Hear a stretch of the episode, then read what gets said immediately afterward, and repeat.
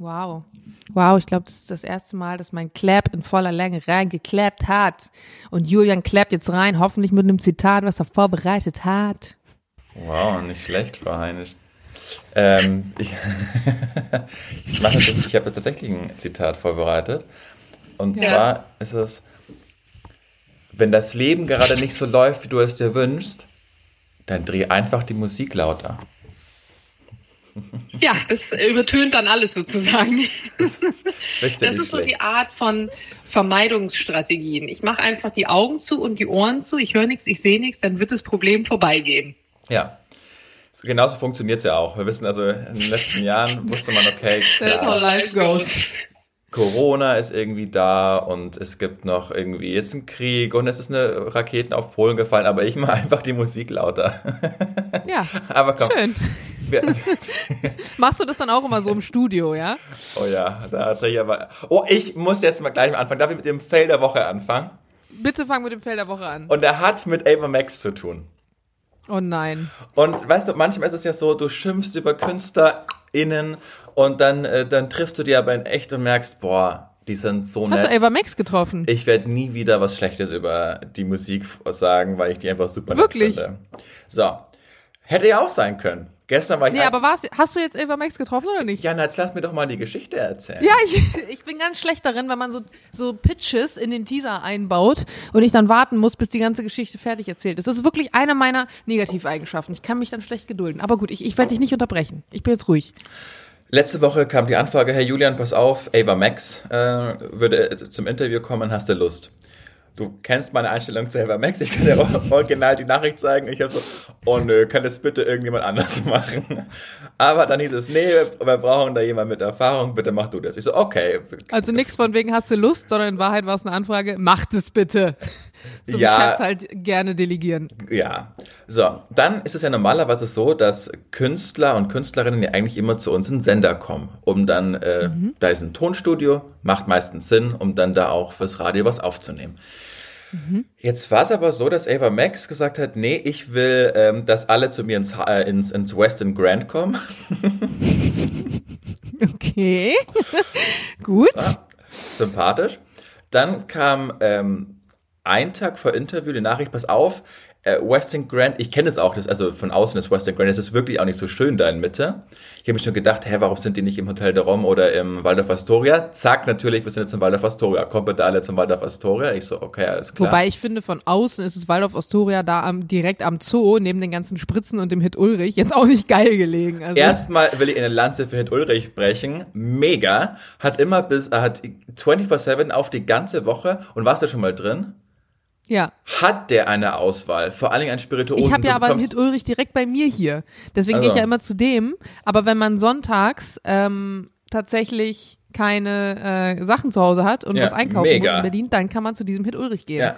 Kurzer, ich muss da kurz reindroppen in die Story, ganz kurz. Ich habe tatsächlich auch mal eine riesige Jahreskampagne mit einer Supermarktkette verloren, weil ich an einem Sonntag gesagt habe, Mensch Leute, was ein Glück, wenn man in Berlin wohnt. Ich brauche noch Spülmaschinentabs. Hier gibt's tatsächlich äh, auch Möglichkeiten, sonntags einkaufen zu gehen. Ich habe weder damals Hit Ulrich genannt noch gezeigt. Ich habe mhm. nur diesen Satz gesagt. Daraufhin habe ich meine Jahreskampagne mit meiner Supermarktkette verloren, weil sie gesagt haben, naja, das kann ja offensichtlich nicht unsere Kette gewesen sein. Ja. Wir haben ja sonntags nicht auf. also, okay, gutes Argument. Aber erzähl bitte weiter. Genau. Und ich gebe dir recht, das sind zwar, äh, aber eigentlich ist die Gegend ja schon ziemlich schön und also hier ist der Waldorf Astoria, schaut jetzt schon toll irgendwie aus, finde ich. Also das architektonisch schon echt toll. Also ich kann verstehen, warum man mhm. unten oben die Suiten. So, dann dachte ich mir, ja, okay, 13.30 war das Interview angesetzt. Dann hieß es noch, ja, aber du musst den offiziellen Corona-Test machen lassen. Ich so, okay, kann ich einfach einen mitnehmen von zu Hause? Ich mache den vor euch. Nee, muss offiziell bestätigt werden. Okay. Dann bin ich noch. Also so ein PCR-Test vorher im, im Dingsbums oder Nee, was? schon Schnelltest, aber der kostet ja mittlerweile irgendwie drei Euro, muss ich da auch mit dem QR-Code anmelden. Weil wie es halt einfach in der Pandemie war. Ja, genau. okay. Mhm. Ja. Okay, mache ich. Dann bin ich dann noch los. Dann werde ich angerufen. Äh, ja, ganz kurz, Julian, ähm, das Interview ist jetzt verschoben von 13.30 Uhr auf 14.20 Uhr. Also, okay, warum? Also, was kann es denn da für eine Erklärung geben, dass ein Interview um eine Stunde verschoben wird, wenn jeder zu ihr kommt? Also es kann ja noch nicht mal sein, dass die irgendwie sich verspätet. Ja, noch die, nicht fertig im Herren Make-up, was sonst? Die, die, ist ja da da, also Ja, okay, ja, fuck it, ja, okay.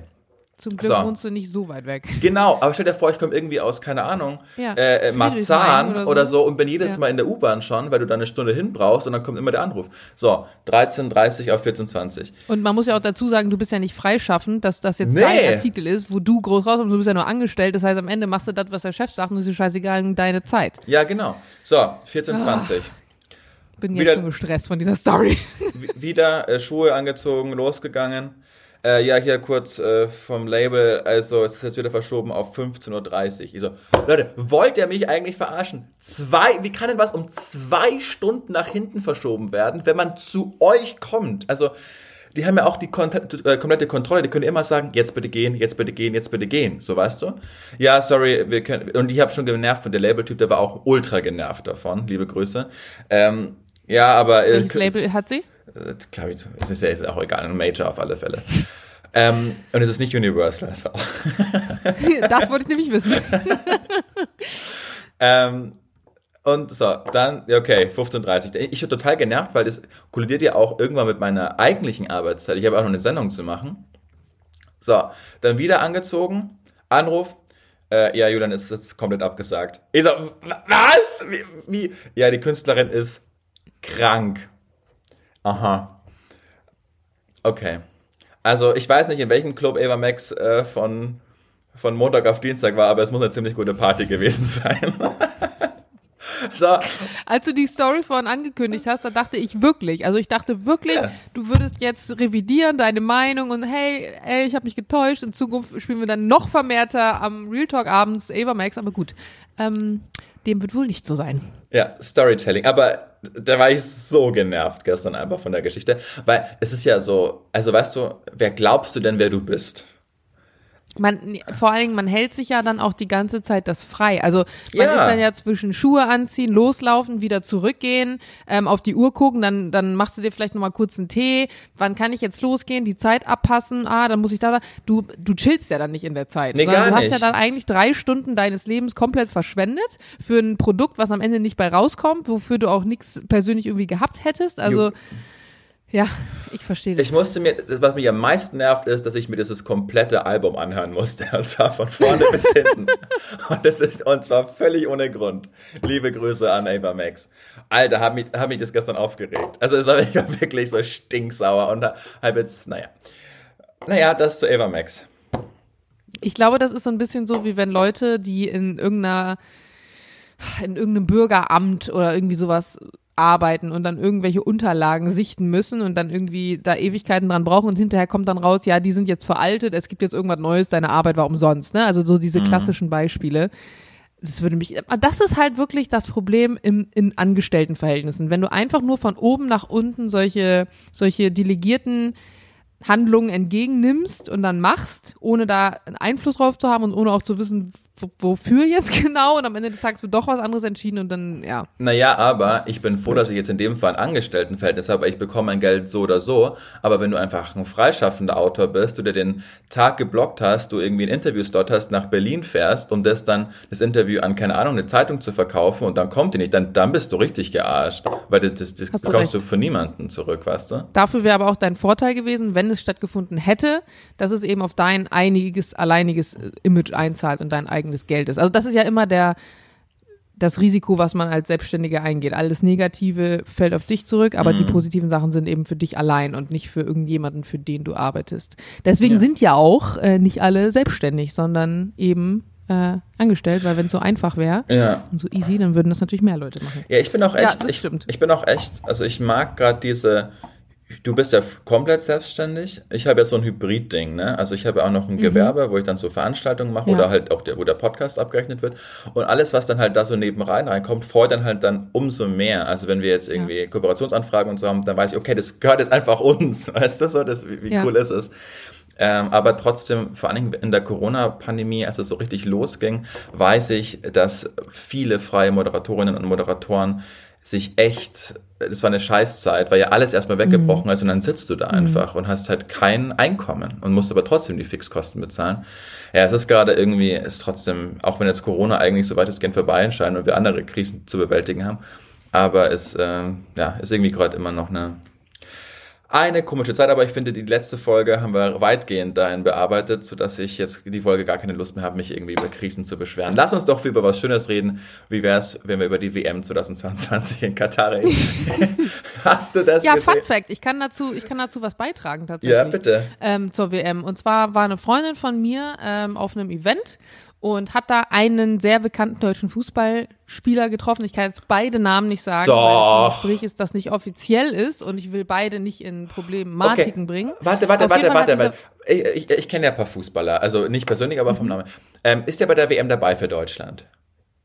der hat erfahren, kurz vor diesem Gespräch, dass er nicht dabei sein wird. Mein Gott, Und mehr sage ich dazu wie nicht. Wie geht's Mats Hummels? Mehr sage ich dazu nicht. Mehr sage ich dazu nicht. Wie geht's Mats Hummels? Ähm, und diese, das weiß ich nicht. er fragt seine Frau. Die hat gerade doch auch einen übelsten Shitstorm auf Insta ja, äh, gekriegt. Ja. Hast du das mitbekommen? Natürlich. Ich habe das nämlich nur mitbekommen, weil eine Freundin oder eine bekannte, Freundin ist auch übertrieben, sowas in der Story geteilt hat. Da ging es irgendwie um ähm, äh, auch ja, wie ich online was kommuniziere, weil ich habe nur mitgekriegt, dass äh, Kathi Hummels so ein Event ähm, hatte, so ein Retreat. Mhm. Und das habe ich aber gar nicht verfolgt, weil ich folge ihr nicht und ich folge auch sonst fast keinem, der dabei war.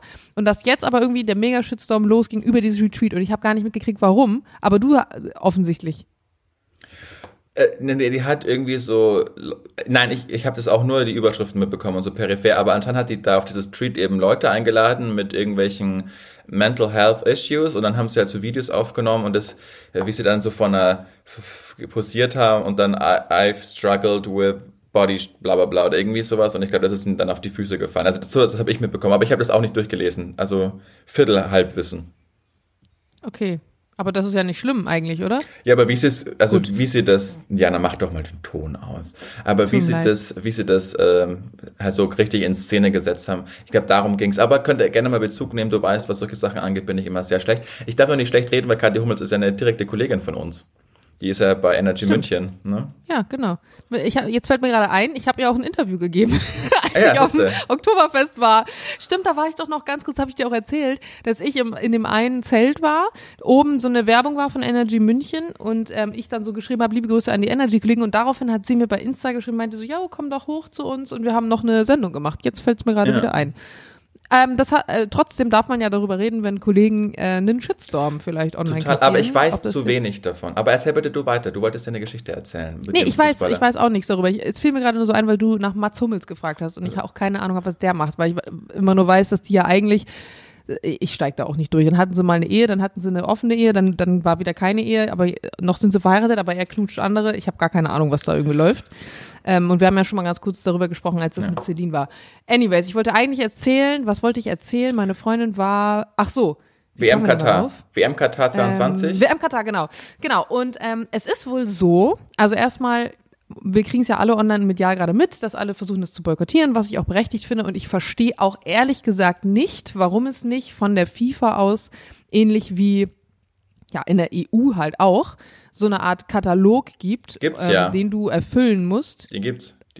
Die, die naja, aber offensichtlich nicht im, im Bezug auf Menschenrechte, wenn du ein Austragungsland sein willst. Genau, es ist halt einfach völlig darüber hinweggesehen worden, aber Richtig. Money Und das ist ja nicht gut. Ja. Genau, aber das machst du in der EU ja auch nicht, ne? Du sagst ja auch nicht im Land, ach ja, komm, ähm, wir haben noch einen Platz frei, ja. kommen Sie rein, hier hast du einen Euro. Ähm, und der Fußballspieler meinte auf jeden Fall, dass es wohl so war am Anfang, als das auch kommuniziert wurde, Katar und WM, dass ganz viele Spieler sich dagegen weigern wollten und gesagt haben, machen wir nicht und aber extrem hohe Vertragsstrafen ähm, äh, hätten büßen müssen und dass sie eben auch gesagt haben, wir wollen irgendwie ein Zeichen setzen, wir wollen irgendwas auf die Trikots machen oder so und das alles halt komplett unterbunden wurde. Ne? Also ähm, weil man dann ja oft auch so über die Spieler schimpft. Und ich glaube schon, dass man da, wir haben es damals gesehen bei dem Boateng-Fall, dass man da schon krass unter einem, unter einem Deckel, unter so einem, unter so einer Haube gehalten wird, wenn man da sich irgendwie, wenn einem irgendwie einfällt, dass man da nicht so spielen will, wie das Spiel eigentlich gespielt wird.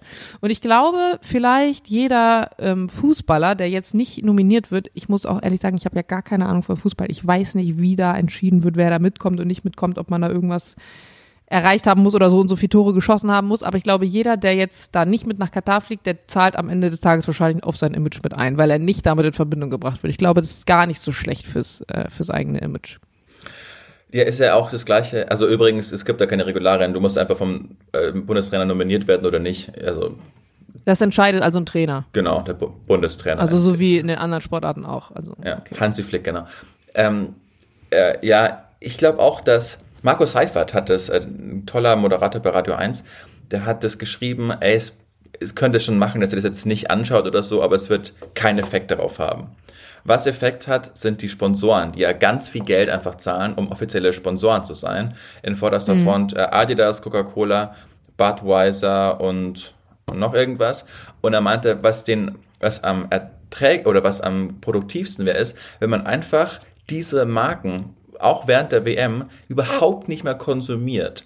Weil wenn dann die äh, Strategen von diesen Firmen sehen, okay, in der Zeit haben wir maximal Minusumsatz gemacht dann werden die unruhig und dann sagen die der FIFA zum nächsten Mal, ey, ihr tragt die nicht mehr in so einem Land aus, sonst sponsern wir nicht. Und in einer Welt, wo Geld das größte Argument ist, wird das vermutlich, also der, der Gedanke ist vielleicht nicht ganz zu Ende gedacht, aber eigentlich halte ich das für ziemlich klug.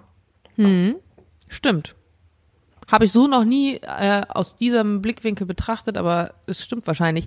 Wobei ich mich auch fast schon organisch genauso verhalten habe, weil ich nämlich letztens im Supermarkt war, mein Lieblingsbier kaufen wollte, festgestellt habe, dass auf den neuen Sechserträgern WM-Werbung ist und mhm. dann gesagt habe, tja Leute, dann kaufe ich euch jetzt also offensichtlich nicht, obwohl es mein Lieblingsbier ist. Und das ist schon fast ein Totschlagargument. Insofern stimmt es schon, macht schon irgendwie Sinn. Die Frage ist natürlich am Ende des Tages, äh, durch so Sendungen, also wenn man jetzt die die, die Spiele schaut und viele sagen ja, ich schaue sie jetzt nicht, also ich werde sie mir nicht angucken, haben die ja in dem Fall auch schlechte Zahlen. Und das müsste eigentlich ja auch einen Effekt haben. Also, dass man schaut, mhm. bei den letzten WMs gab es jetzt so und so viele Zuschauende, dieses Jahr aber nur so und so viele. Offensichtlich hat also naja. der Austragungsort massiv dazu beigetragen, dass es weniger Leute gucken. Aber weißt du, wie Quotenerfassung im Fernsehen funktioniert? Nee. Genau. Und das ist völlig absurd. Es gibt 5000, ich glaube, es sind 5500 Haushalte in Deutschland, die haben so eine Box ähm, geschickt bekommen.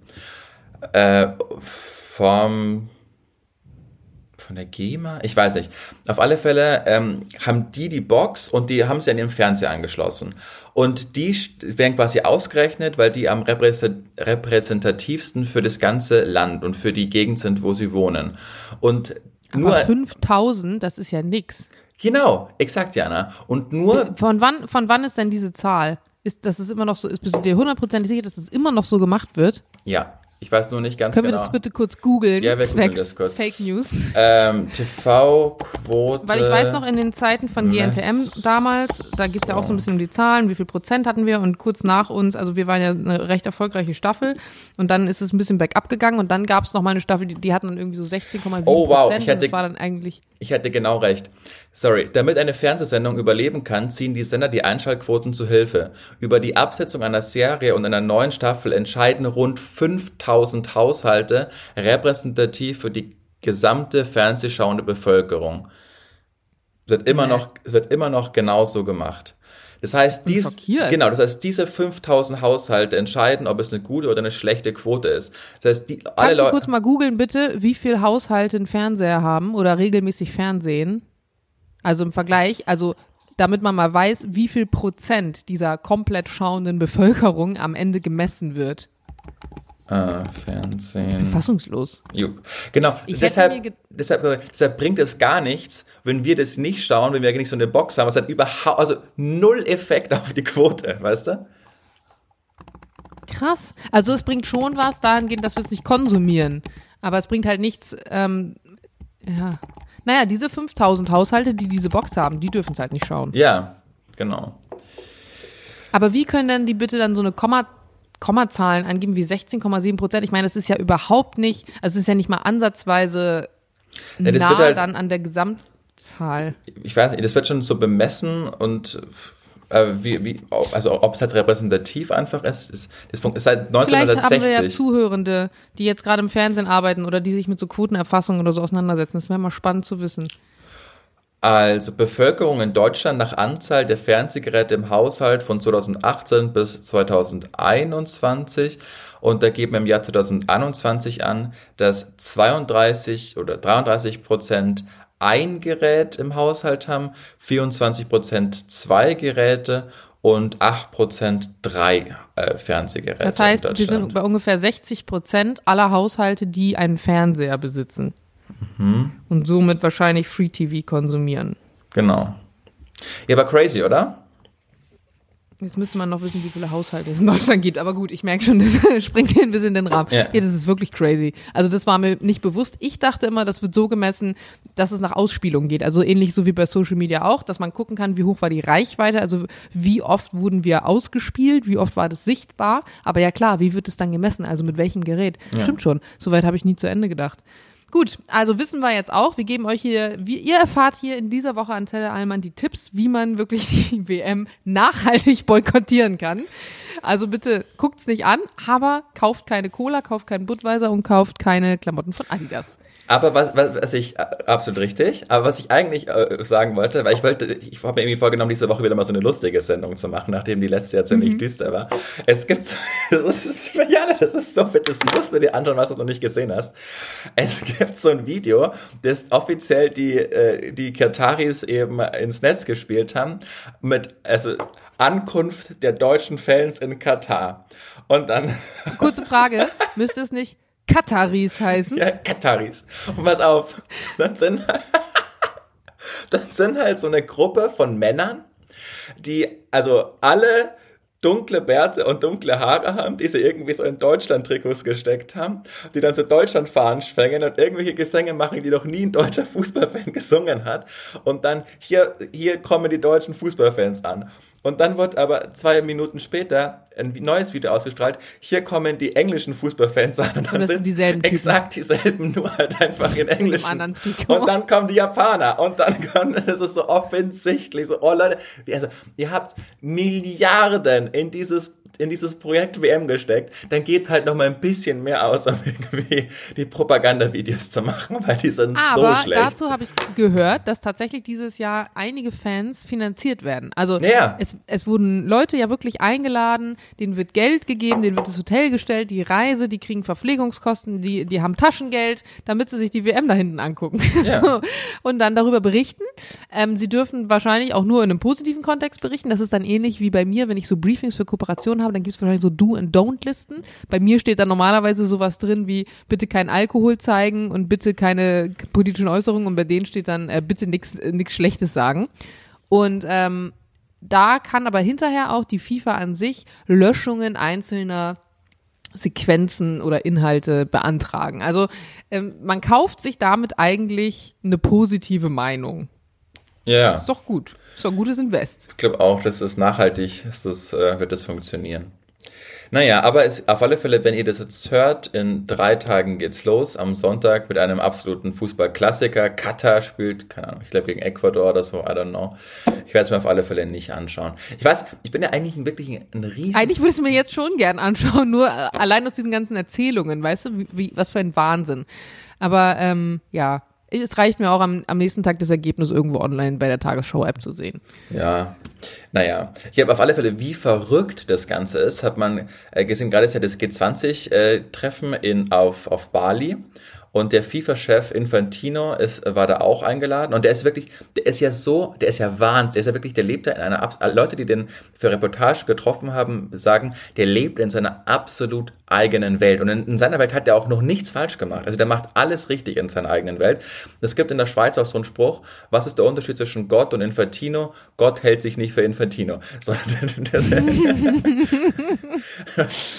ähm, und der hat jetzt gerade gestern eine Rede gehalten auf Bali beim G20-Gipfel, wo er meinte, ja, ja das, da habe ich Leute, wie wär's denn eigentlich, also ich habe so einen super Vorschlag, wir könnten doch jetzt wegen Ukraine-Krieg, das ist ja echt ein bisschen doof jetzt, dass das, also sorry, aber ähm, dass jetzt wirklich der Krieg immer noch ist, obwohl jetzt WM ist, wir könnten es doch so arrangieren, dass vielleicht jetzt einfach eine Waffenruhe ist, währenddessen die WM stattfindet. Was danach ist, I don't care, aber dass wir halt nicht so Nebenschaukriegsplätze haben im wörtlichsten Sinne. So, ist aber also, wenn ja, passend, passend zur Abwehrrakete äh, über Polen gestern. Ja, ja, oh Gott, das Thema. da naja, musste ich so an dich denken. Sorry, da musste ich jetzt mal kurz drauf.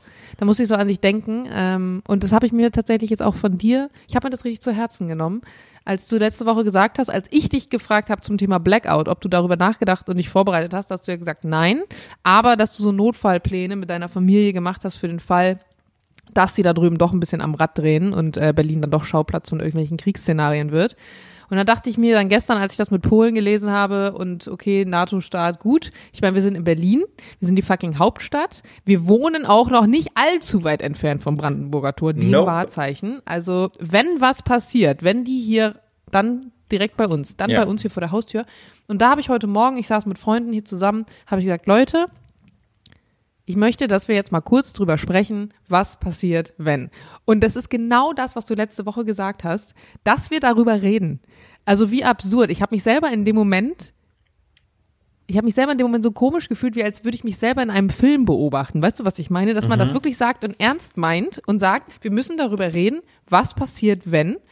Ist irgendwie ja, und nebenbei findet eine WM in Katar statt. Also das ist einfach, ja. wo sind wir gelandet? Wirklich, wo sind wir gelandet? Und dann sitzt eine Eva Max da, weil sie zu hart gefeiert hat und sagt, ja, nee, es gibt kein Interview.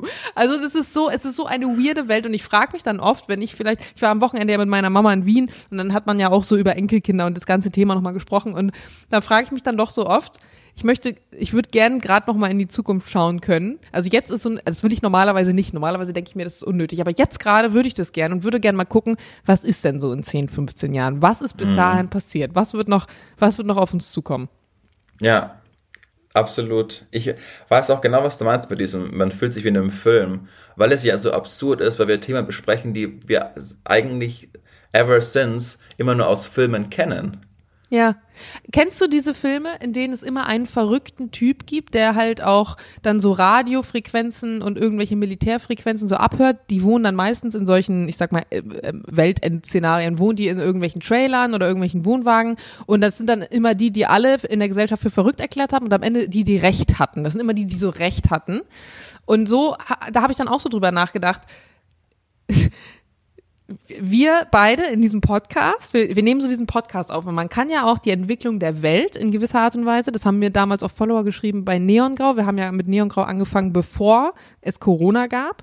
Mhm. und Neongrau ist mit Corona sozusagen dann auch gewachsen. Und man konnte von Folge zu Folge hören, wie Corona immer ernster zu nehmen war, weil am Anfang haben, saßen wir noch da und haben gesagt, oh ja, Corona, was schieben die alle so eine Welle, komischer neuer Virus so. Und vielleicht wird es mit diesem Podcast, also genauso sein, dass man die Entwicklung einer Welt in diesem Podcast mithören kann, den wir kommentieren, während wir in dieser Welt leben und es findet um uns herum statt, aber ja. auf irgendeine Art und Weise sind wir die Moderatoren in, in dem, was hier gerade draußen abgeht. Also es ist, es ist irgendwie total. Ja, obwohl es auch gleich natürlich viel bessere Chronisten gibt als uns. Aber es ja, gut, das ist auch, steht außer Frage. aber für uns selbst ist es vielleicht dann irgendwann mal witzig, so in zehn Jahren das nochmal alles anzuhören und denken, ach, guck, wie man da, wie man da einfach gedacht ja. hat und wie naiv man war oder I don't know. Meinst du, andere Leute hm. mit großen, erfolgreichen Podcasts, dass die sich ihre Folgen nochmal anhören nach Jahren? Weiß ich nicht. Ich höre mir ja unsere Session gar nicht an. Also ich habe jetzt nur, äh, letzte Woche habe ich mir reingehört, weil ich wissen wollte, wie, wie düster wir tatsächlich waren. Fand ich, ich, nicht düster. Ich fand es auch nicht düster. Ich glaube, es war eine, eine, besondere Folge, aber die kann man ja auch einfach mal, mal so zeichnen. Ja. Also ich fand, fand, die ganz. Ich höre mir tatsächlich gut. unsere Folgen aber immer noch mal an. Also Echt? zu zu 80 Prozent, sage ich mal, weil ich das zum einen, also ich habe zum Beispiel ähm, oftmals eine andere Wahrnehmung über mich selber und meine Kommunikation als wie ich sie dann habe, wenn ich es mir nochmal anhöre. Also mhm. dann merke ich hinterher nochmal, ah krass, du hast schon oft Julian unterbrochen oder ah krass, da hättest du schon mehr sagen können oder da hättest du doch mal deine eigene, dein eigenes Argument nachdrücken können. Also finde ich oftmals nochmal spannend anzuhören. Ich hatte letztens so eine Situation, als ich mit Jules ähm, diese Weihnachtsgelande in der Küche aufgehängt habe. Eventuell hast du das bei Insta gesehen.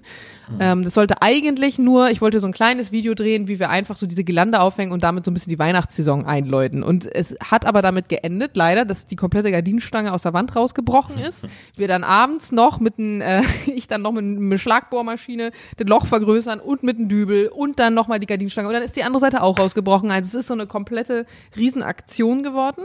Und weil ich halt so mein Handy dahingestellt habe, um eigentlich diesen Moment, wenn wir die Gelande aufhängen, drauf zu haben, hatte ich dann halt, weil wir dann so im Gardinenhalten-Modus waren, hatte ich das ganze Video mit drauf. Mhm. Und natürlich ist es immer so, wenn man zu zweit, also wenn der eine ein extremer Weihnachtsfan ist und der andere eher nicht so, und derjenige, der der Weihnachtsfan ist, aufgrund einer Weihnachtsgelande die Gardinenstange aus der Küchenwand mhm. bricht und dann der andere, der eigentlich kein Weihnachtsfan ist, dazukommen muss und helfen muss, obwohl er vielleicht eigentlich keinen Bock hat, dann ist da ja schon vorprogrammiert, dass man eventuell so leichte Verstimmungen hat. Mhm.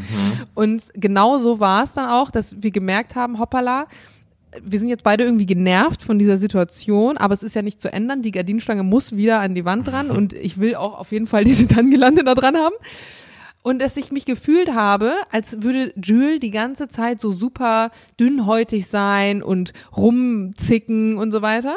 Und dann war es für mich total spannend, hinterher nochmal auf dem Video zu sehen, dass ich aber auch in meiner Kommunikation manchmal nicht so ganz classy unterwegs war. Mhm. Und dann fand ich es noch spannender, hinterher zu sehen, als wir das hochgeladen haben, dann tatsächlich nochmal die, die äh, Originalvariante sozusagen, dass super viele Leute geschrieben haben, wow, äh, super, selbst in so einer ähm, außergewöhnlichen Situation ähm, kommuniziert ihr auf guter Ebene miteinander und ich so, Hä, crazy, weil für uns beide, für unsere Verhältnisse, war das halt schon gereizte Stimmung. Während andere geschrieben haben, ist ja voll entspannt gewesen. Bei uns wären da die Fetzen geflogen. Also wie unterschiedlich auch Kommunikation wahrgenommen werden kann, mhm. je nach Situation. Und deswegen höre ich, um mal kurz zurückzukommen von meinem Flow hier gerade, höre ich mir die Folgen manchmal noch ganz gern an, um hinterher dann festzustellen, ah nee, das wirkte dann doch so und so. Oder Jetzt zum Beispiel gerade fühle ich mich, als hätte ich hier ohne Punkt und Komma gerade zwölf Minuten durchgelabert. In Wahrheit mhm. war es vielleicht dann doch gar nicht so lang, wenn man sich nochmal anhört. Ja, aber das ist ja auch super interessant. Da empfehle ich für jeden, der sich für Kommunikation interessiert, ähm, Paul von Watzlawick, man kann nicht nicht kommunizieren, so heißt das Buch. Das habe ich ja, äh, stimmt. im mhm. Studium lesen müssen. Und das ist ja so krass, es ist Sender-Empfänger-Prinzip, dass es halt beim anderen ja. ganz oft ankommt, als man das eigentlich gesendet hat. Das Vier-Ohren-Modell. Genau. Von, wie heißt er noch? Von Thun oder so. Ja, irgendwie, ja. ja.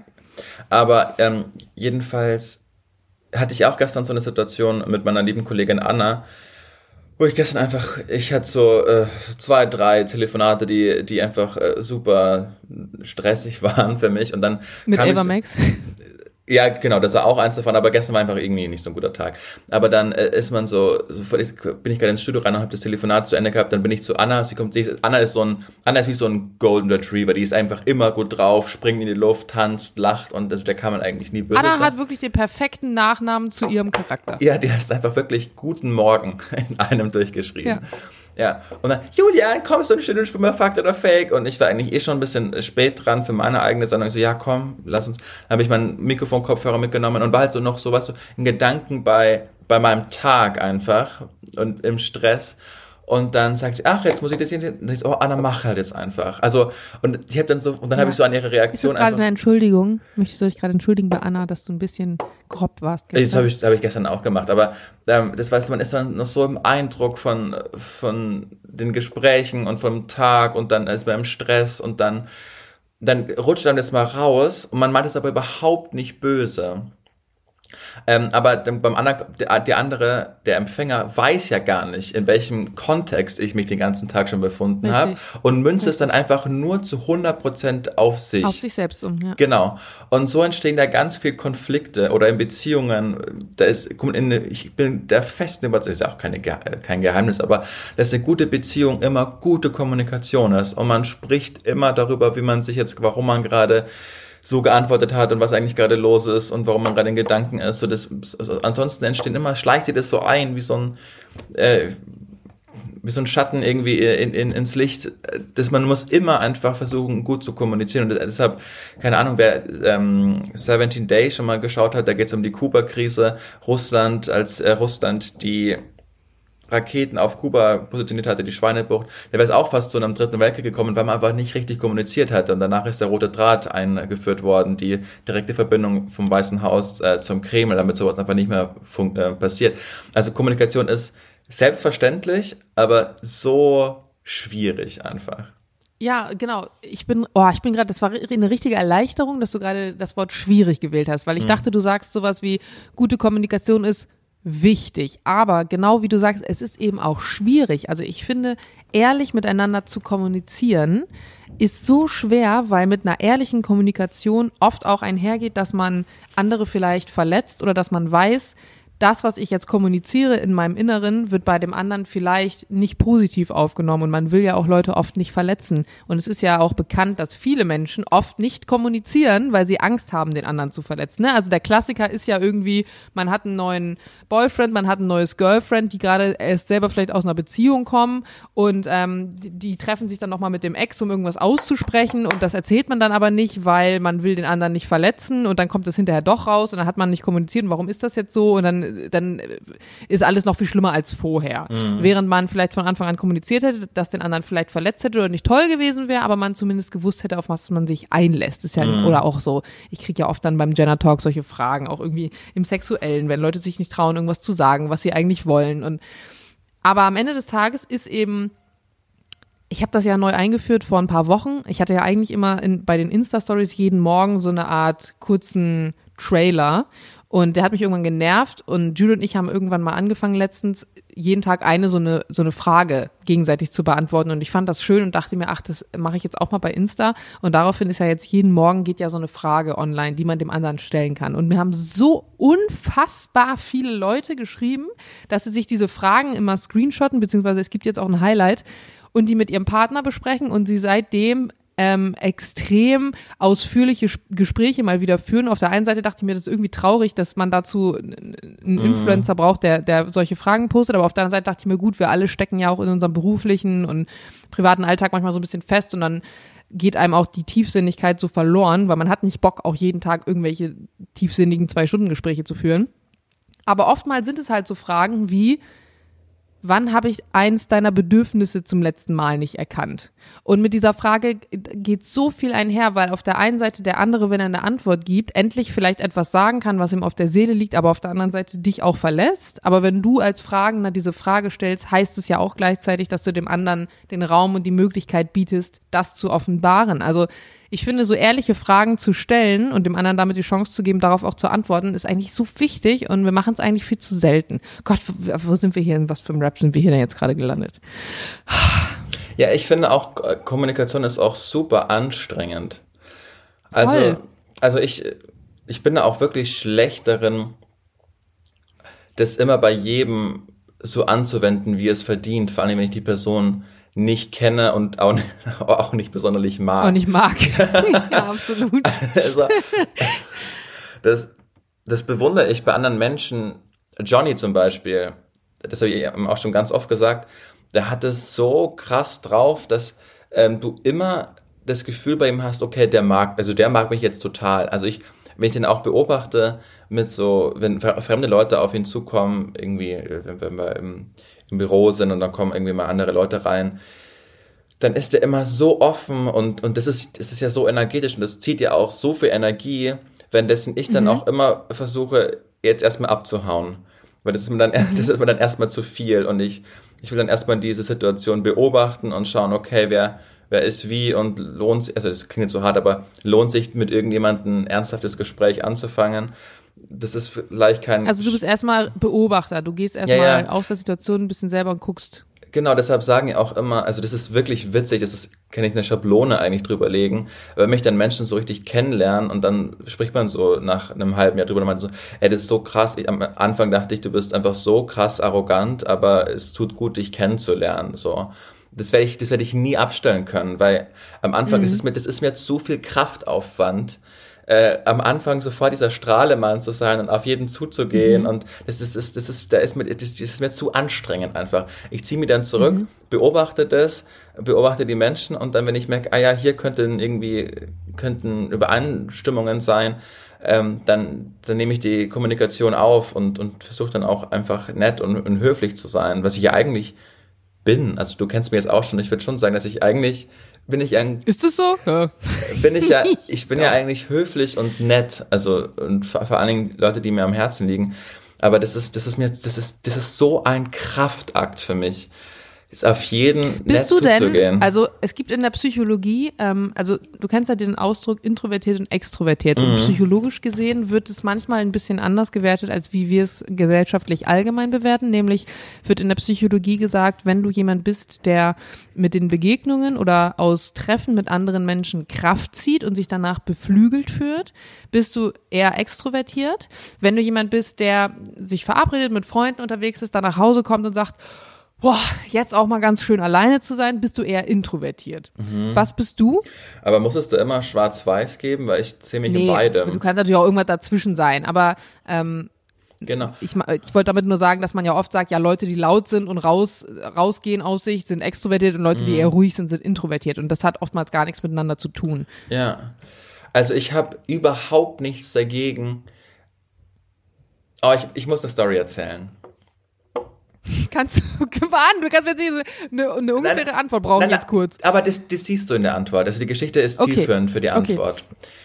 Ähm, es gab in Berlin einen Strafverteidiger, der war eine absolute Koryphäe, der hieß äh, Uli Dostroxin. Der hat, ähm, der hat Leute verteidigt, für die er immer in die Schlagzeilen gekommen ist. Also eine absolute, eine Strafverteidiger-Koryphäe. Jeder in Juristenkreisen kennt den Namen Dostroxin. Und weil er einfach so gut ist? Also hat er so eine hohe Erfolgsquote genau. oder weil er immer so krass crazy Leute Nein, verteidigt hat? Äh, weil er einfach ein, ein unglaublich guter Jurist war. Also ein unglaublicher Strafverteidiger, der, der die Lücken gesehen hat, der mal aggressiv verteidigt hat, mal defensiv verteidigt hat, aber der einfach eine, eine absolute Koryphäe war. Der hat gemeinsam mit von Schirach noch verteidigt als äh, für Projekte, als von Schirach noch Strafverteidiger war, hat lange für Gregor Gysi gearbeitet, ähm, hat einfach ein unglaublich toller Typ und Lebt er noch? Also, falls ich mal Missbau? Pass auf, es wird sich aufklären in der Geschichte. okay. Und, und als äh, 2020, als Corona war, wäre eigentlich ähm, Sophie, hätte die, weil sie auch in Amerika mal studiert hat, hätte die eigentlich in Miami drei Monate arbeiten wollen, äh, sollen und äh, hätte da auch in Miami einen Job gehabt, ging dann aber nicht, weil die äh, Borders alle unten waren, war ein Travel Ban. Deshalb musste sie sich einen neuen, äh, neue Stelle suchen während ihres Referendariats und hat dies dann bei ihm gemacht in Berlin. Deshalb hat sie auch da mit mir drei Monate kurz mal in Berlin gelebt, 2020. Und dann war ein Sommerfest und er hat eben eingeladen und äh, und ich äh, dachte, ja, okay, komm, lass uns, lass uns gerne hingehen. Und dann habe ich mich wirklich drei Stunden lang nur mit ihm unterhalten. Und weil wir so zufälligerweise am gleichen Eck saßen. Und unterhalten heißt, ich habe dem Mann einfach drei Stunden zugehört, wie er über Rechtsphilosophie irgendwie gesprochen hat, wie er mit hier mit von Schirach verteidigt hat, hat er von Fällen erzählt, er hat auch eine krasse Biografie gehabt, weil der ist in, in der DDR aufgewachsen, war dann da Staatsanwalt, hat dann eigentlich ein neues Rechtssystem eigentlich sich draufpacken müssen, weil es natürlich anders war in West- und mhm. Ostdeutschland ist dann hier Strafverteidiger geworden, hat mir von seinen Fällen erzählt. Ähm, und ich habe einfach nur drei Stunden lang dem Mann gelauscht, weil er einfach eine impulsante Persönlichkeit war, ein richtiger Menschenfänger, ein, ein irrer, irrer Typ. Und dann kam Sophie zwei Wochen später nach Hause und meinte, ja, Uli, äh, Uli ist irgendwie, dem geht's nicht so gut, der hat sich beim, bei der Gartenarbeit verhoben. Also der hat geschaufelt und hat dem jetzt irgendwie den Rücken gestochen und dann äh, ja, ist der von der Arbeit nach Hause gekommen. Habe mit ihm heute noch gequatscht, aber der kommt bestimmt irgendwie nächste Woche wieder. Und dann hat sich herausgestellt, dass dieses Verheben einfach ein Tumor schon im ganzen Körper war, der gestrahlt hat innerhalb von, wenn man diesen Haupttumor nicht gefunden hat, und innerhalb von zwei Wochen ist der Mann verstorben. Und ähm, von diesem Gespräch äh, zerre ich aber heute noch obwohl ich nur zugehört habe. Aber das gibt mir immer noch so viel Kraft und dass ich den dann nochmal wirklich erleben durfte. Der Mann war vom Tod gezeichnet und wusste es aber nicht. Niemand an dem Tisch wusste es. Krass. Der war voller Lebensfreude und hat vom nächsten Fall irgendwie ähm, gesprochen und äh, ein brutaler Narzisst natürlich, aber du musst auch so sein, hat dann immer ständig irgendwie Zigarre geraucht und äh, hat seine neue Freundin vorgestellt, die irgendwie ganz fürchterlich war, aber irgendwie hat, die haben auch gut zusammengepasst und war, äh, das war ein, eine irre Stimme auch gehabt und, und ich bin so dankbar, dass ich da einfach mal drei Stunden nur zugehört habe. Und das Gespräch würde ich nie vergessen. Und äh, es gibt ganz viele Momente, da denke ich an den und denke mir so, A, wie schnell kann es vorbei sein? Und B, äh, was habe ich für ein Glück, diesen Mann nochmal kennengelernt zu haben? Und deshalb hat mir das eigentlich viel mehr gebracht, als wenn ich da jetzt drei Stunden von meinem langweiligen Radiojob gesprochen hätte. Also mhm. hat das bisschen eine Frage beantwortet. Schön. Das ist eine richtig schöne Geschichte und ähm, wie selten ist es auch überhaupt, gerade bei so zwei Laberköppen wie uns, die immer irgendwas zu erzählen haben und immer wissen, wie man in einem Gespräch, wenn gerade eine Lücke ist, irgendwas erzählt. Das ist ja so unser Ding. Mhm. Wie selten ist es, dass man jemanden trifft, der einen selber und seinen eigenen Quasselflow so zügeln kann, dass man zuhören kann. Also es ja. ist ja bei uns wirklich, so wie ich dir gerade zuhören konnte lange, weil, das, weil du es so schön erzählt hast, mh, mm, so besonders sind dann ja doch solche Begegnungen. Und ich liebe das auch, wenn man Menschen neu kennenlernt und vielleicht im Freundeskreis auch aufnimmt, mhm. wo man feststellt, das sind Menschen, die also ich meine, es gibt ja unterschiedliche Arten von Freunden. Ne? Es gibt die Freunde, die, mit denen man gerne auf den Flohmarkt geht oder ins Kino geht und Sachen unternimmt, aber es sind nicht die Leute, mit denen man jetzt so die tiefen küchenpsychologischen Gespräche führt.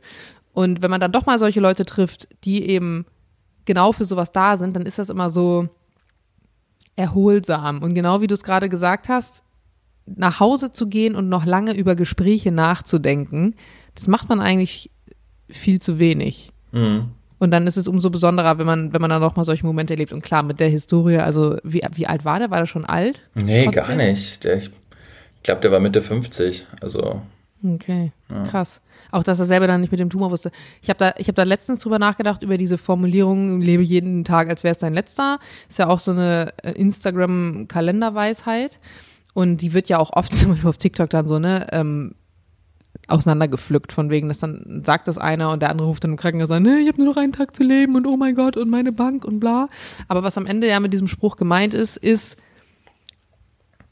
mutig zu sein und Chancen wahrzunehmen und eben nicht zu sagen, naja, aber vielleicht mache ich das dann in drei Jahren nochmal, den Auslandsaufenthalt, sondern nein, wenn es geht, und wenn du es jetzt willst, dann mach es jetzt, weil es könnte jederzeit vorbei sein. Vielleicht wirst du nie in die Situation kommen in drei Jahren. Sei mutig und mach das, was du machen willst. Und gerade wenn man dann solche Geschichten hört, dann denkt man immer wieder daran, weil ich mhm. total versuche, mein Leben auf der einen Seite so auszurichten und ähm, ich mache immer so Updates alle paar Monate mit mir selbst und denke, wenn es jetzt vorbei wäre, also wenn du jetzt die Nachricht hättest, in einem Monat ist vorbei, wärst du dann happy mit dem Status, wie es gerade ist. Und wenn ich feststelle, nee, irgendwie gerade eigentlich passt irgendwas überhaupt nicht, dann versuche ich das irgendwie zu verändern. Und manchmal merke ich dann, zum Beispiel jetzt in den letzten Jahren, ja klar, es war Corona, boah, nee, du warst, du bist, hast viel zu wenig die Welt gesehen, du warst viel zu viel zu Hause und hast einfach nur gearbeitet, aber das Reisen ist zu kurz gekommen. War natürlich auch schwierig jetzt mit Corona. Ähm, weswegen wir uns zum Beispiel jetzt ja auch entschieden haben, dieses Kapstadt-Ding äh, zu machen nächste Woche. Äh, stimmt, das heißt, die nächste Folge werden wir, fällt mir gerade ein, die wird schon für mich dann aus Kapstadt stattfinden, äh, wo wir noch nie waren, mit unseren Freunden, mit denen wir hinfliegen, die waren schon öfter mal da. Und eigentlich, muss ich dazu sagen, war, war ich am Anfang nicht so begeistert, weil ich mir dachte, boah, es ist genau Weihnachtszeit. Also für mich fängt ja jetzt meine Hauptarbeitszeit an. Die letzten drei Monate im Jahr sind immer die arbeitsintensivsten, weil ganz viele so Weihnachtskampagnen und so stattfinden. Und eigentlich haben wir mal im Management gesagt, in der Weihnachtszeit wird nicht äh, von woanders gearbeitet, weil man einfach, es ist wichtig, dass man da ist. Und dann habe ich aber gesagt, nee, ich mache es jetzt trotzdem. Bin auch froh, dass ich es machen werde. Man kann ja auch zum Glück mit Social Media von vielen Orten aus arbeiten, weil ich mir dann doch denke, stell mal vor, hört sich jetzt richtig blöde an und ich will da keinem Angst machen, aber stell mal vor, das war jetzt nicht das einzige Ding auf Polen. Und nach, wenn ich wiederkomme im Dezember, dann ist hier Schicht im Schacht, dann bin ich froh, dass ich noch geflogen bin. Und ähm, ja, und Corona ja, ist ja auch eine, also Corona ist ja. ja auch eine krasse Ausrede von dir weil ich bin vermutlich noch nie so viel weg gewesen wie in den letzten zwei Jahren. Also klar, 2020 ging es gar Echt? nicht, aber ab 2021. Nee, ich habe schon versucht, nicht so viel zu reisen, muss ich ganz ehrlich sagen. Echt? Ich, also ich bin, äh, also das bekommst du ja mit, ich bin eigentlich alle fünf Wochen bin ich ja irgendwo anders. Und äh, ja. genau aus Vielleicht dem Grund. liegt es aber auch an der Vorbildfunktion. Ich meine, die allgemeine, die allgemeine Kommunikation war, versucht, das Reisen zu vermeiden. Und es ist einfach so gesellschaftlich, wenn du ein scheiß Influencer bist, dann hast du eine Vorbildfunktion, egal ob du danach gefragt hast oder nicht. Und wenn du anfängst, alle drei, vier Wochen irgendwo hinzufliegen, dann bist du der Arsch der Nation. Habe ich auch ganz ehrlich keinen Bock drauf und bin ich auch der Meinung, wenn allgemein gesagt wird, bleib im Arsch zu Hause, dann kann man auch mal ein Jahr mit dem Arsch zu Hause bleiben. Ähm, damit verurteile ich ja nicht, dass du es nicht so gemacht hast, aber ähm, es ist keine Ausrede, sondern es war wirklich Fakt. Wir sind in der Zeit einfach weniger verreist. Okay, ich dachte, du meintest wegen der Richtlinien, aber äh, also das, das, man durfte ja dann wieder ab 2021 halt mit Corona und PCR-Test und bla bla durfte man ja. reisen. Und genau, also genau der Grund, den du ansprichst, ich, ich fahre so viel weg, wie ich immer kann, um, um mir das irgendwie nicht vorzuwerfen, hey, hättest du nur, könntest du nur und, und das ist, wo wir wieder von Sachen zerren sind. Also das ganze Jahr geht's bei uns eigentlich nur, wenn wir wieder nach Hause kommen, dann reden wir über, was für alles passiert ist und wie schön das war und man, man zerrt davon. Und dann ab zwei Wochen vorher spricht man schon wieder über das nächste. Und das ist irgendwie so, so richtig erfüllend, was Neues kennenzulernen und, und, und so. Also ich liebe es. Ich liebe es zu reisen. Und wenn es nur fünf Tage nach Barcelona sind, obwohl die Stadt scheiße ist, aber dann passieren trotzdem wieder so viele witzige Geschichten, über die man einfach schmunzeln kann und über die man, über die man spricht, so. Ja. Ich habe auch jetzt am Wochenende in Wien festgestellt, beziehungsweise eigentlich jetzt meine Mutter festgestellt, die ja bei weitem nicht so viel unterwegs ist wie ich, dass sie meinte, na, ich habe früher immer gesagt, ach, für so ein Wochenende, das lohnt sich ja gar nicht, erst recht nicht, wenn man vielleicht nicht nur eben eine halbe Stunde mit dem Zug oder zwei Stunden mit dem Zug irgendwo hinfliegt, sondern wirklich äh, fährt, sondern fliegt. Das lohnt sich nicht, wenn man dann am Freitag ankommt und dann ist man erst nachmittags da und dann geht man ins Hotel auch nur essen und dann hat man ja nur den Samstag, wenn es am Sonntag wieder schon zurückgeht. Mhm. Und klar, wenn man das so ungefiltert darstellt, dann ist es bestimmt auch so. Aber wenn du dir überlegst, dass du eigentlich am Freitagmorgen, äh, am, ja, oder am Samstagmorgen, je nachdem, was du für Arbeitszeiten hast, aber dich auch einfach irgendwie in, in Flieger setzen kannst und irgendwo hinfliegst nach zwei Stunden, dann bist du halt um 12 Uhr da, dann hast du den ganzen Tag, den du da was erleben kannst, du hast den ganzen Samstag, den du erleben kannst. Und du kannst auch dich erst Sonntagabend zurück äh, in deinen Zug oder Flieger setzen und hast eigentlich auch noch den ganzen Sonntag, wenn du einfach das Gepäck da lässt und mit Handgepäck halt reist, weil dann hast du ja auch nichts mit einchecken und super aufwendig. Also eigentlich hast du zweimal einen halben Tag und einmal einen vollen Tag oder wenn du willst sogar drei ganze Tage, in denen du Sachen erleben kannst. Und gerade für so einen Städtetrip es, es ist halt doch irgendwie so besonders, weil du verlierst nicht viel und du bist das Wochenende vielleicht nicht nur am Netflixen auf der Couch und ausschlafen und dann habe ich, waren wir halt mal essen beim Asiaten, sondern du siehst halt irgendwie doch trotzdem ein bisschen die Welt. Vielleicht nicht in der Intensität, in der du es mit zwei Wochen Urlaub Kapstadt machst, aber trotzdem hast du andere Eindrücke, andere Einflüsse, andere Kulturen. Und wenn ich überlege, was wir jetzt doch das Wochenende über gemacht haben, also wie mhm. viel wir unternommen haben, äh, es ist mega, was man so in den drei Tagen geschafft hat, in Anführungsstrichen. Ja. Geschafft hört sich so negativ an, aber. Und es ist ja. keine Frage des Geldes, wenn ihr jetzt hört und sagt, ja, ihr redet euch leicht. Ähm, nee, als ich äh, im Volo war und Sophie im, im Referendariat, haben wir auch total wenig Geld verdient, aber es ist immer irgendwie möglich. Und wenn man nur in, äh, wenn man so krasse Deals dann irgendwie schießt und dann mal irgendwie eine Scheiß, mit einer scheiß Airline fliegt oder sonst was, aber wenn man früh genug dran ist, dann ist das immer finanzierbar. Man ist ja dann nicht der größte genau, Luxus. Früh genug dran, das ist das Stichwort, das genau. muss man wirklich dazu sagen. Weil klar, Wien ist jetzt auch nicht gerade günstig und wenn man jetzt eine Woche vorher sagt, ich will nach Wien, dann zahlt es halt auch 500 Euro für ja. den Flug. Ähm, also es geht wirklich dann auf so Vergleichsplattformen, früh genug machen, vielleicht ein Jahr vorher schon planen. Das ist natürlich auch nicht in jedem Job möglich. Ich meine, ich denke gerade an die Leute in Schichtdiensten etc. Die haben noch nicht mal ihren, ihren Arbeitsplan. Und als ich Flugbegleiterin war, äh, wusste ich nicht mal, bin ich Weihnachten zu Hause oder nicht. Oder Silvester. Oh, ich habe einen Silvester mhm. in Rostock-Lage verbracht. Das war der absolute Horror und Scheiße. Und es hat keinen Spaß gemacht. Insofern bin ich jetzt dankbar. Aber du musst schon sagen, ähm, wir sind trotzdem, in, in, gewisser Art und Weise sind wir schon privilegiert, allein durch unsere, wie wir arbeiten. Ja. Das hat ja auch ja. nicht jeder. Ja, das Luxus. stimmt. Aber es gibt dann immer noch Flixbus, wo, wenn du früh dran bist, du für 10 Euro dann ja. irgendwie auch wohin kommst und äh, Es gibt jetzt auch Flix Train, ne? Schon länger, aber nur. Hast du schon mal ausprobiert? Nee, weil das ja immer, ich glaube, es gibt nur zwei Bahnstrecken von Köln nach Hamburg, wenn ich es richtig weiß, und noch eine, also nichts von Berlin, glaube ich, weg. Oder wenn dann nur von Berlin in der Stadt, die ich nicht kenne. Aber du musst dir ja so, du musst ja quasi das kaufen von der Bahn, die, die Streckenabteile und das glaube ich auch nicht so, nicht so günstig. Aber Flixbus ist auch eine irre Erfolgsgeschichte. Der, der, der, der kommt ja aus München ursprünglich und der war ja noch super jung, als sie das gegründet haben, haben wir so einen Vortrag gehalten, wie schnell das da irgendwie ging, also wie erfolgreich die waren, wie sie die äh, Entscheidungen richtig getroffen haben, das ist ein, richtige, ein richtiges Erfolgsmodell, ähm, dass die da fahren, im wörtlichsten Sinne. Das hat zehn also Jahren, ich weiß noch, meine schon. ersten Fashion Weeks habe ich auch mit Flixbus mhm. äh, Fürcht, fürchterlich. gemacht. Ich bin auch viel Flixbus gefahren, oh aber. Oh Gott, das war der Horror. Äh, war so Horror. Sind auf alle Fälle nicht gemacht Voll. für Menschen, die über 1,40 sind, aber so wird. Wirklich. Und dann hat, haben nie die Toiletten funktioniert und ja. dann standen sie dann doch ewig im Stau und dann hat, oder zu früh abgefahren und das Gleis nicht gefunden, bla. Also es ist schon eine gute Möglichkeit, wenn man wirklich no out of money ist und sagt, ich muss da trotzdem hin. Aber ähm, ja, der Zug ist dann doch schon, finde ich, ein bisschen ja. bequemer. Ich will noch als letztes mit dir über Twitter reden. Hast du das mitbekommen, dieses Chaos, das da gerade einfach stattfindet? Mit dem, mit dem blauen Haken, ja, ja. ja. Und wir haben ja noch drüber geredet. Ja. Wir haben noch drüber gesprochen. Du hast noch gesagt, hä, kann man jetzt die blauen Haken, nee, ich habe das gesagt, gesagt, weil du meintest ja mit dem blauen, und ich so, ja, kann man die jetzt kaufen? Und du so, nee, würde ja gar keinen Sinn ergeben. Ja, ja. Es macht auch, keinen, auch keinen Sinn. Sinn ergeben. Es macht auch keinen Sinn, aber Aber es ist jetzt wirklich so, man kann bei Twitter sich jetzt den blauen Haken kaufen, mhm. was dazu geführt hat, dass sich irgendwelche Unternehmen halt blaue Haken kaufen und somit als offizielles Unternehmen anerkannt werden und dann so Fake News durch die Welt schreien, ja. genauso wie du es vorausgesagt hast. Und was, was so witzig ist, ist, dass ja Elon Musk dann auf Twitter gekommen ist und meinte, ja, jetzt endlich wieder ähm, Free Speech und freie Meinungsäußerung und jeder kann wieder alles sagen, was er will. Und dann war es ja so witzig, weil dann einfach Menschen sich einen Elon Musk-Account gemacht haben und sich einen blauen Haken äh, gekauft, gekauft haben. haben. Und dann einfach in seinem Namen irgendwelchen Shit geschrieben haben. Und die wurden dann sofort alle gebandet. Also du darfst alles sagen auf Twitter, was du willst. Hauptsache, es geht halt nicht gegen Elon Musk. Ja, Hauptsache du tust nicht so, als wärst du Elon Musk. Genau. Jeder andere darfst du tun, als wäre er jeder.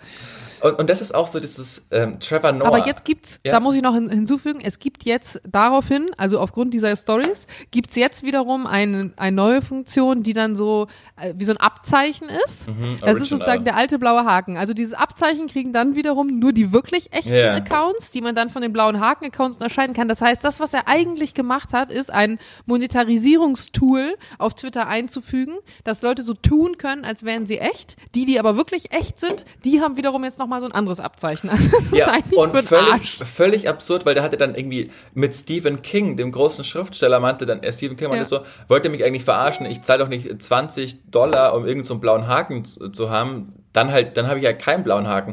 Wo dann der echte Elon Musk drunter geschrieben hat, hey, okay, Steven, wären vielleicht 8 Dollar okay. Irgendwie muss sich der Bums hier ja lohnen. also, äh, und, und ich glaube, seitdem sind es irgendwie nur 8 Dollar. Ein, ein, also der fährt es ja so direkt an die Wand einfach, ein absoluter Irrsinn. Und äh, Trevor Noah hat das so gesagt mit, mit Free Speech und so aus dieser Trump-Ecke. Das ist, man darf ja heutzutage gar nichts mehr sagen, aber Free Speech und freie Meinungsäußerung ist in deren Köpfen rassistisch zu sein und das endlich mal wieder sagen zu können und halt politisch einfach wahnsinnig unkorrekt. Aber wenn jemand gegen die dann wettert, dann ist es Cancel Culture. Also das ist auch nichts mehr mit Free Speech. Ja. Also denen geht es einfach nicht darum, alles zu sagen, sondern nur, dass sie das sagen können, das, was, was, sie, wollen. eigentlich wollen. Ja, das ist ein Riesenunterschied. Ja. Die Frage ist jetzt, wenn man sich mal, also ich, ich fände mal eine ausgewertete Statistik spannend, um zu schauen, wie hat sich denn jetzt das Konsumverhalten äh, auf Twitter verändert, seitdem das, ich wollte gerade sagen, von Trump übernommen wurde, von, äh, Musk. von Musk übernommen wurde. Also gibt es irgendwelche Rückgänge, die zu verzeichnen sind oder Bestimmt. so? Also ja, wer, weiß nicht. Du, du meintest ja, du hast auch so ein bisschen Angst davor, äh, um dieses Chaos, was da entstehen könnte. Ich bin zum Glück überhaupt kein Twitter-User, äh, deswegen ist es ein Problem, was mich überhaupt nicht äh, tangiert, aber ich naja, mal äh, spannend zu wissen, was jetzt passiert. Ich meinte damit auch jetzt nicht, äh, was mich persönlich betrifft, sondern halt einfach, was die Demokratie betrifft. Ja, ja. Ne? Genau. Und dann, mhm. und dann trifft sich ja schon auch wieder. Aber es wird alles zu beobachten sein, so wie das gerade läuft, glaube ich, jedes Gefühl, dass er in vier Wochen einfach chronisch pleite ist, weil der hat ja wieder irgendwie tausende Mitarbeiter rausgeworfen, damit, oh doch nicht, kommt wieder ein paar zurück. Die haben ja auch teilweise da gepennt, ne? Ja, ja. Hast du das mitgekriegt? Ja, ja bei also der, wirklich. Weil der irgendwie meinte, okay, bis nächste Woche Dienstag muss jetzt das blaue Haken-Ding gelöst sein, ansonsten seid ihr alle gefeuert. Und dann, dann habt ihr da alle geschlafen. Ja. Und dann alle so gut, dann machen wir Nachtschichten. Jana, das. Voll krass. Eine Freundin von mir arbeitet ja bei Tesla und ähm, ich habe sie mal gefragt, wie ist er denn so? Und dann sagt sie auch, ähm, sie kriegt das jetzt nicht so wirklich mit. Also diese Art von Unternehmensführung von wegen, macht es jetzt bis dann und dann, ansonsten seid ihr alle gefeuert. Also hier im Tesla-Werk gibt es es wohl nicht. Aber ähm, sie sagt auch, man merkt, dass der auf jeden Fall ähm, negat ein negatives Wort für Ziele haben. Ähm, Überambitioniert? Ne, also dass der auf ja, genau, ne? Also auf jeden Fall, that's the way und so wird's gemacht und ist mir jetzt egal, wer dabei auf der Strecke bleibt, so ungefähr. Mhm. Ähm, ich will das so haben. Ja, Jupp. schauen wir mal. Ähm, ich bin sehr gespannt auf nächste Woche. Ich werde aus Kapstadt aufnehmen. Zum Glück, das ist wirklich etwas Schönes an Kapstadt, obwohl es Südafrika ist. Keine Zeitverschiebung. eine Stunde Zeitverschiebung. Ach, Doch, eine? eine Stunde, glaube ich. Ah, okay, ich dachte keine. Okay. Hm, eine Stunde. Aber ich, also soweit ich weiß. Ähm, insofern ich dann nächste Woche schön, hoffentlich aus der Sonne bei 20 Grad, vielleicht vom Tafelberg, wenn der Empfang ist. Also würde mhm. mich nicht wundern, als ich damals in Island war, auf dem allerhöchsten Berg, draußen, mitten im Nirgendwo hatte ich 5G. Äh, hier in Berlin in Mitte hast du teilweise gar nichts. Das ist Wahnsinn. So viel dann zum Aber das ist ein, ein, eigenes, ein eigenes Thema. Habt ihr ein Airbnb oder ein Hotel? Äh, wir haben ein Airbnb. Okay, cool. Dann habt ganz viel Spaß. Ich bin eventuell im Januar in Kapstadt. Auch schön. In Südafrika. Warst du schon mal da? Nee, auch noch nie. Ach, da kann ich ja Tipps für dich sammeln. Ja, unbedingt. Ansonsten, das war wieder mal eine schöne Folge, oder? War ein bisschen, bisschen Schön entspannter. War's. Dann habt du jetzt, Jana, noch einen ganz äh, schönen, äh, eine schöne Woche. Wir sehen uns eh heute noch. Heute ist Real Talk. Ja, wir sehen uns auch heute Abend. Kannst du noch, äh, wie es beim letzten Mal, dass du wieder so bei dir darauf hinweist und mit, äh, dass sie uns Sprachmemos schicken? Ja, kann ich machen. Land versus Stadt ist heute. Ich habe gestern recherchiert, 76 Prozent der Bevölkerung lebt mittlerweile in der Stadt. Wahnsinn. Was? Ja. Wahnsinn.